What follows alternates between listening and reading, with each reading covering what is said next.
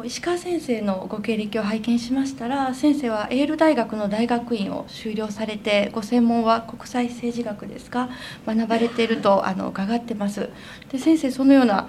あの専門的でかつ高等教育を受けられていらっしゃるんですけれどもどうしてこういうそのいきさつでこのようなマイトレイヤーの実在ですとかあのクレーム氏のお話なんかをこう信じられるようになられたのかもしよろしかったらその辺の経緯もお話しいただけないでしょうか？これはね信じるとか信じないのレベルじゃないんですよね。はい、あの私の魂のレベルにグーンと入ってきたものなんです。なぜかというと私自身あの国際政治学そしてあの開発途上国の問題に関わった研究をやっていましたから世界の平和というものの確立、はい、で私自身子どもの頃終戦後のあの非常に子どもにとって戦争体験というのがいかに苦しいものであるかということを身近に体験してきていますが、はい、から平和の確立ということはもうその頃から非常に深く持ってるわけなんです。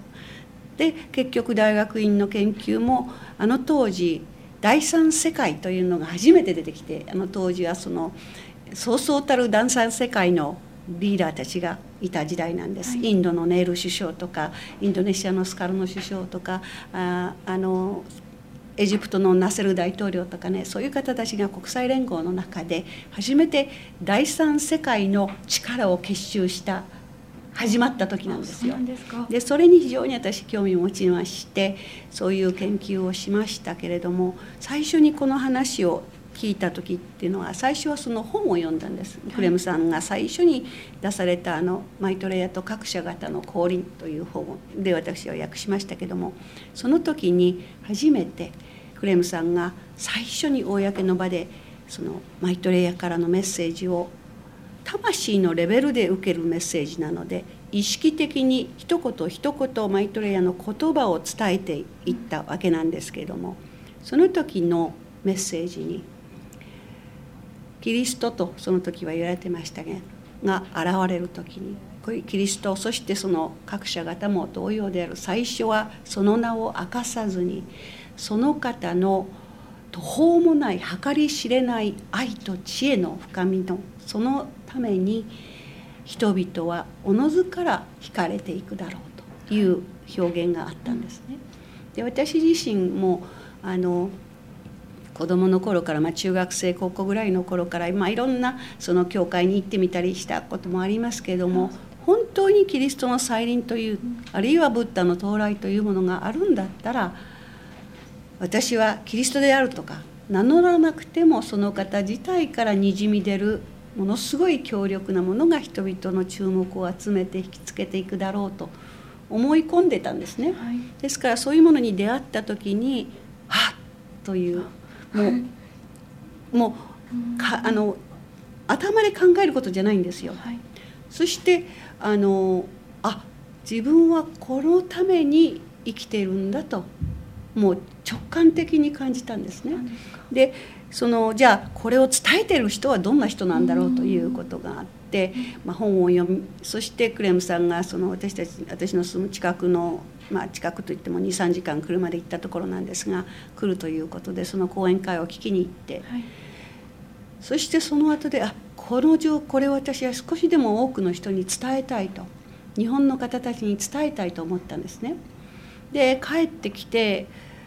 ところがその私たちの頭の頭というのはね真理をいつも隠していくんです。で帰ってきて直感的に思ったにもかかわらず考えて何私こんな宗教的なことやってるんだろうと思いました。そうなんですか。それでしばらく掘ってあったんです、はい、23日面白いです、ね、っていうのはねこんなことを書いたら全くもう宗教ですと私もその当時もう考えましたからね、はい、だけど政治学とか国際政治学開発途上国問題をやってきた私にとってのその分かち合いということこれは政治的なイデオロギーとしても立派に納得のいくことだと思いました、はい、つまり資源の分かち合いこれは今まで全くやられたことのないことなんです。あらゆることがあらゆる政策が行われてきましたけども分かち合いと資源の分かち合いということはなされたことのないことであって、はい、これは政治的イデオロギーとしても納得がいくとそこから入ったんですそしてじゃあ書いてみようと思ってそのレポートを書いているうちにどんどんどんどんどんどんどんどん進むんですよね。そうしてるうちに私は翻訳が大嫌いだったんですだからその翻訳は誰かに頼んで私のその当時知ってたあの日本の編集者にじゃあ誰か翻訳者を探してこれ非常にいい本だから大切だからということでやっていましたけれどもやっぱりそうやってやってるうちにどんどん私の魂からそして今考えればもちろん背後からマイトレイや各社方からの刺激があっていたんだと思いますけどもその直感的にそれが正しいという思いはもう揺るがないものになってきてるんです。そしてそれはその信じる信じないというレベルではないんです信じるということはどうしても頭ですからね今今日はこれを信じてたけど10年後には全く違うことを信じるということしょっちゅうありますからねそんなことではないんですよ。でやってるうちにさらにさらに深まってさらにさらにじゃあこれはお金で翻訳をしている人にはできないんじゃないかなと思いました。つまり全く新しい言葉が出てきますし仏教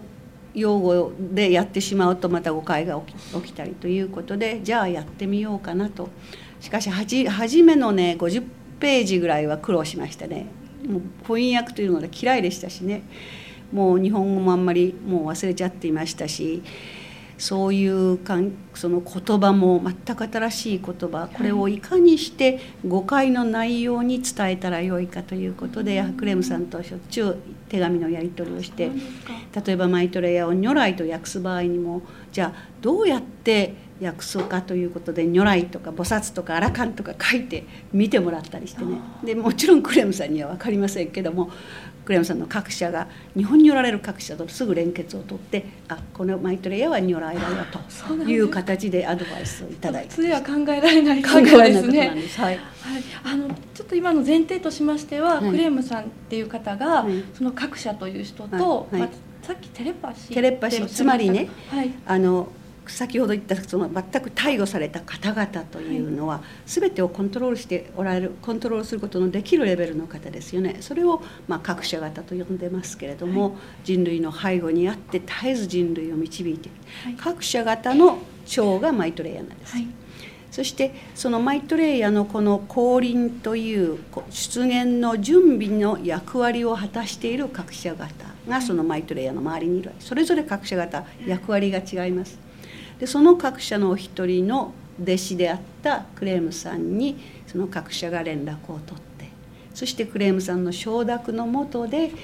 そのクレームさんにそのこの降臨の情報を一般大衆に知らせるための準備として、はい、あのいろいろ情報を伝えるために二方通行の思念伝達テレパシーのそのを築き上げたんです。でこれも最初はクレムさんさっぱり分かりませんでしたし、まあ、各社からそういう、まあ、ノックされてるということも気が付かなかったけども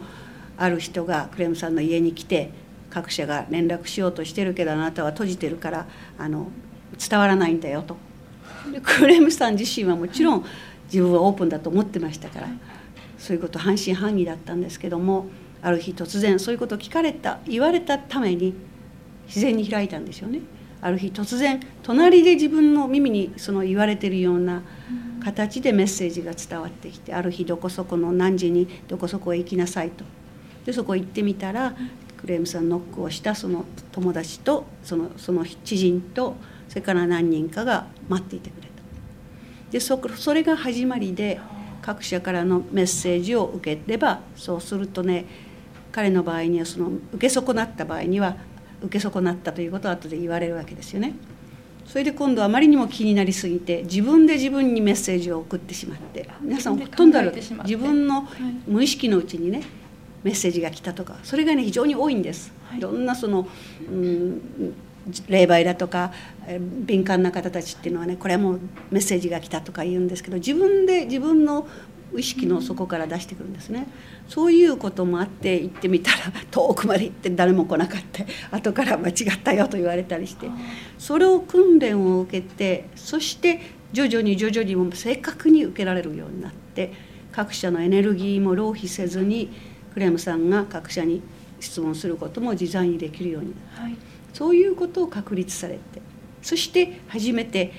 あのこういう仕事が堂々とできるようになってきてるわね。クレムさん自身は画家ですからね、はい、だからもうこう公その自分のそのプライベートの中で各社からのいろいろそういうものを教えを受けて、はい、伝道瞑想という奉仕の瞑想を行っていることは十分に楽しかったんですけども各社から後押しされて、うん、あなたにこれだけの情報を伝えた何のために伝えたの？一般大衆に知らせなさいと言われてしばらく抵抗してたらしいんですけれども。やっとみこしを上げてその始まった。で最初はクレンさん自分で全部やってね。私も最初そうだったんですがあのいろんなグループまずそのすでに活動をしているグループに連絡しなさいと。個人ではなく。何のグループですか？何でもいいと、はい、いろんなグループにこういうことでこういう話キリストの再臨というテーマの話をしますけどお宅のグループに対してどうですかという手紙を出して120通ぐらい出したそうです。はい、でその中で3通返事が来て、はい、そしてその一つの、まあ、若い人たちのグループでそこに招待されて初めてそこのキリストの再臨という話を始まった。そこから始まってるんですよね。そういうが訓練があって、はい、そういう力を得られて、はい、ということなんですね。